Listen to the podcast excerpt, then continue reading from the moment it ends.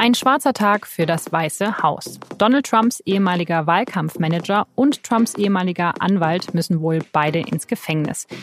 Wie gefährlich das für Donald Trump werden kann, darüber sprechen wir heute bei Auf den Punkt, dem SZ Nachrichten Podcast. Heute ist Mittwoch, der 22. August und mein Name ist Laura Terberl.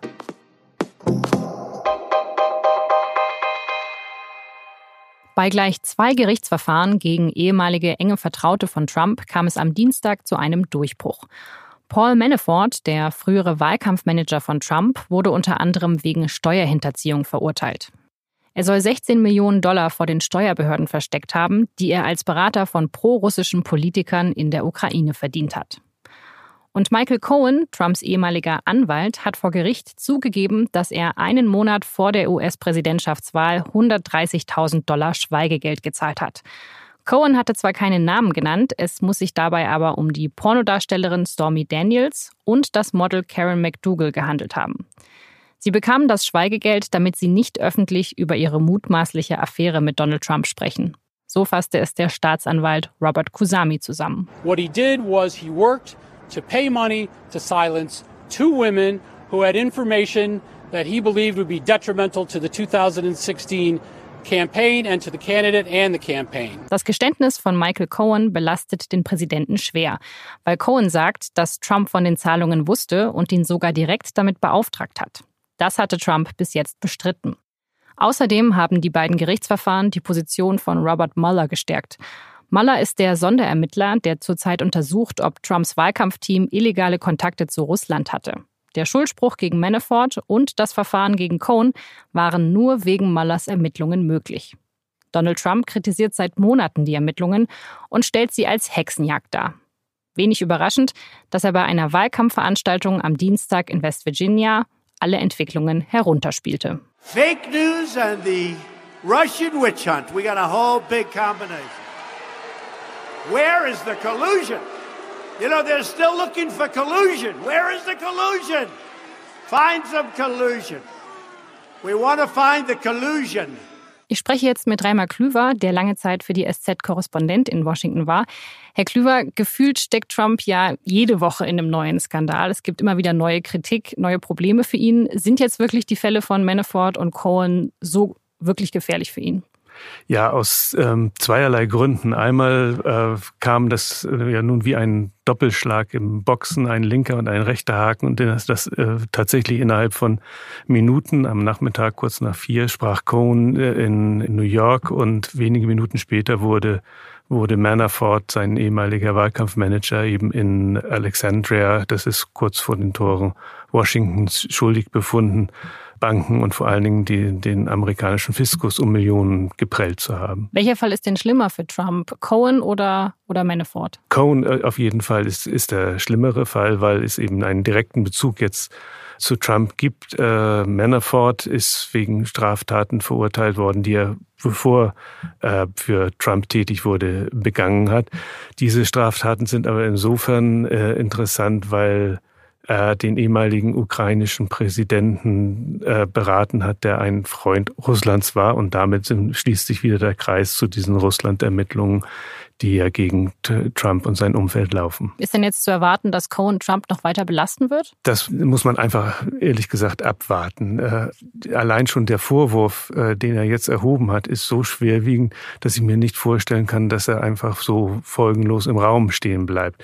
Das dürfte weitere Ermittlungen Mullers äh, nach sich ziehen, die eben wirklich für Trump gefährlich werden können, weil er, der, der, dieser ehemalige FBI-Direktor, den Ruf hat, die Sachen bis zum Ende zu verfolgen. Das heißt, was jetzt passiert ist, das hilft vor allem Mueller und das wird vor allem jetzt die Ermittlungen im weiteren Umfeld von Trump intensivieren? Ja, es macht zum einen äh, hilft es eben Mueller, zum anderen hilft es politisch den Demokraten und schadet den Republikanern, weil sie nun nicht mehr sagen können, wie Trump es immer behauptet, dass nur eine Hexenjagd eines wild gewordenen Ermittlers äh, ist, der endlich den Präsidenten zur Strecke bringen will, sondern jetzt hat ein Bundesgericht in, den USA eben einen ehemaligen Mitarbeiter Trumps tatsächlich verurteilt. Und das ist eben nicht nur einfach ein einzelner Richter, sondern es war eine Jury, die, was in den USA eben ein besonderes Gewicht hat. Welche Reaktion gibt es denn mittlerweile schon aus der US-Politik? Also wird Trump da auch kritisiert, nicht nur von den Demokraten, sondern auch von den Republikanern? Ja, von den Demokraten wird er natürlich wie immer kritisiert und die Chefin der Demokraten im Repräsentantenhaus, Nancy Pelosi, feiert das natürlich als einen, einen großen Erfolg. Es ist schlichtweg Wahlkampfmunition. Ähm, wie gesagt, werden die Demokraten immer sagen, in, in Zukunft immer sagen können, dass, dass sich Trump mit Kriminellen um, umgeben hat. Aber auch für Republikaner dürfte es zunehmend schwierig sein, denn sie müssen äh, immer mehr werden sie dann in, vor der Frage stehen, halte ich es nun mit Trump oder halte ich es mit, mit der Demokratie in unserem Land oder eben stehe ich für einen Präsidenten ein, der zunehmend ins, nicht nur ins politische, sondern ins kriminelle Zwielicht rückt. Wie wahrscheinlich ist denn jetzt ein Amtsenthebungsverfahren? Das nimmt natürlich sozusagen mehr Fahrt auf, allein weil er eben in die Nähe von kriminellen Handlungen äh, gerückt wird. Und äh, ähm, zum einen, zum anderen aber der, der Vorwurf erhoben wird, Behinderung der Justiz. Und das ist ein schwerwiegender Vorwurf in den USA, der eben auch ein impeachable, also ein Vergehen ist, weswegen Präsidenten aus dem, aus dem Amt entfernt werden können. Uh, that said, also das einmal vorausgeschickt, muss man aber sagen, ein Impeachment ist immer ein politisches Verfahren, ein Verfahren, für das es Mehrheiten braucht. Die Mehrheiten im Augenblick äh, im, sind im Kongress ganz klar äh, verteilt. Die Republikaner haben sowohl im Repräsentantenhaus wie im Senat die Mehrheit.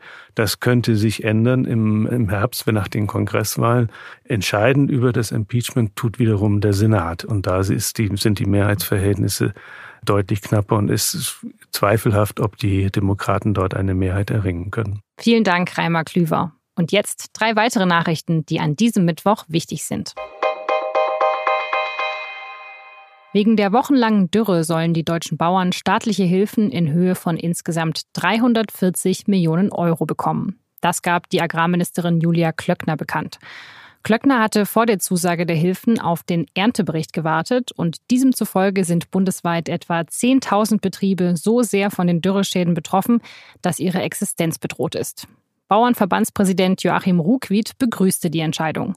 Er sprach von einem guten Signal für alle betroffenen Landwirte. Wie die Hilfen konkret verteilt werden, das wollen jetzt Bund und Länder gemeinsam festlegen. Der Bundesgerichtshof stärkt mit einem Urteil die Rechte von Mietern bei der Renovierungspflicht. Das Urteil besagt, dass Mieter beim Auszug aus einer unrenoviert übernommenen Wohnung keine Schönheitsreparaturen vornehmen müssen, auch wenn es vor dem Einzug so vereinbart wurde. Im konkreten Fall war ein Mieter in eine unrenovierte Wohnung eingezogen und hatte trotz der Vereinbarung bei seinem Auszug keine Schönheitsreparaturen vorgenommen. Die Bundesanwaltschaft hat einen 31 Jahre alten Mann in Berlin festnehmen lassen. Der Mann mit russischer Staatsbürgerschaft wird verdächtigt, eine schwere staatsgefährdende Gewalttat in Deutschland vorbereitet zu haben. Das teilte die Bundesanwaltschaft mit. Der Beschuldigte soll im Oktober 2016 in seiner Berliner Wohnung eine erhebliche Menge Sprengstoff gelagert haben. Damit habe er einen Sprengsatz herstellen und an einem unbekannten Ort in Deutschland zünden wollen. Die Ermittler sind aber noch auf der Suche nach dem Sprengstoff. Der 31-Jährige hat einen radikal-islamistischen Hintergrund. Er soll an diesem Donnerstag dem Ermittlungsrichter vorgeführt werden.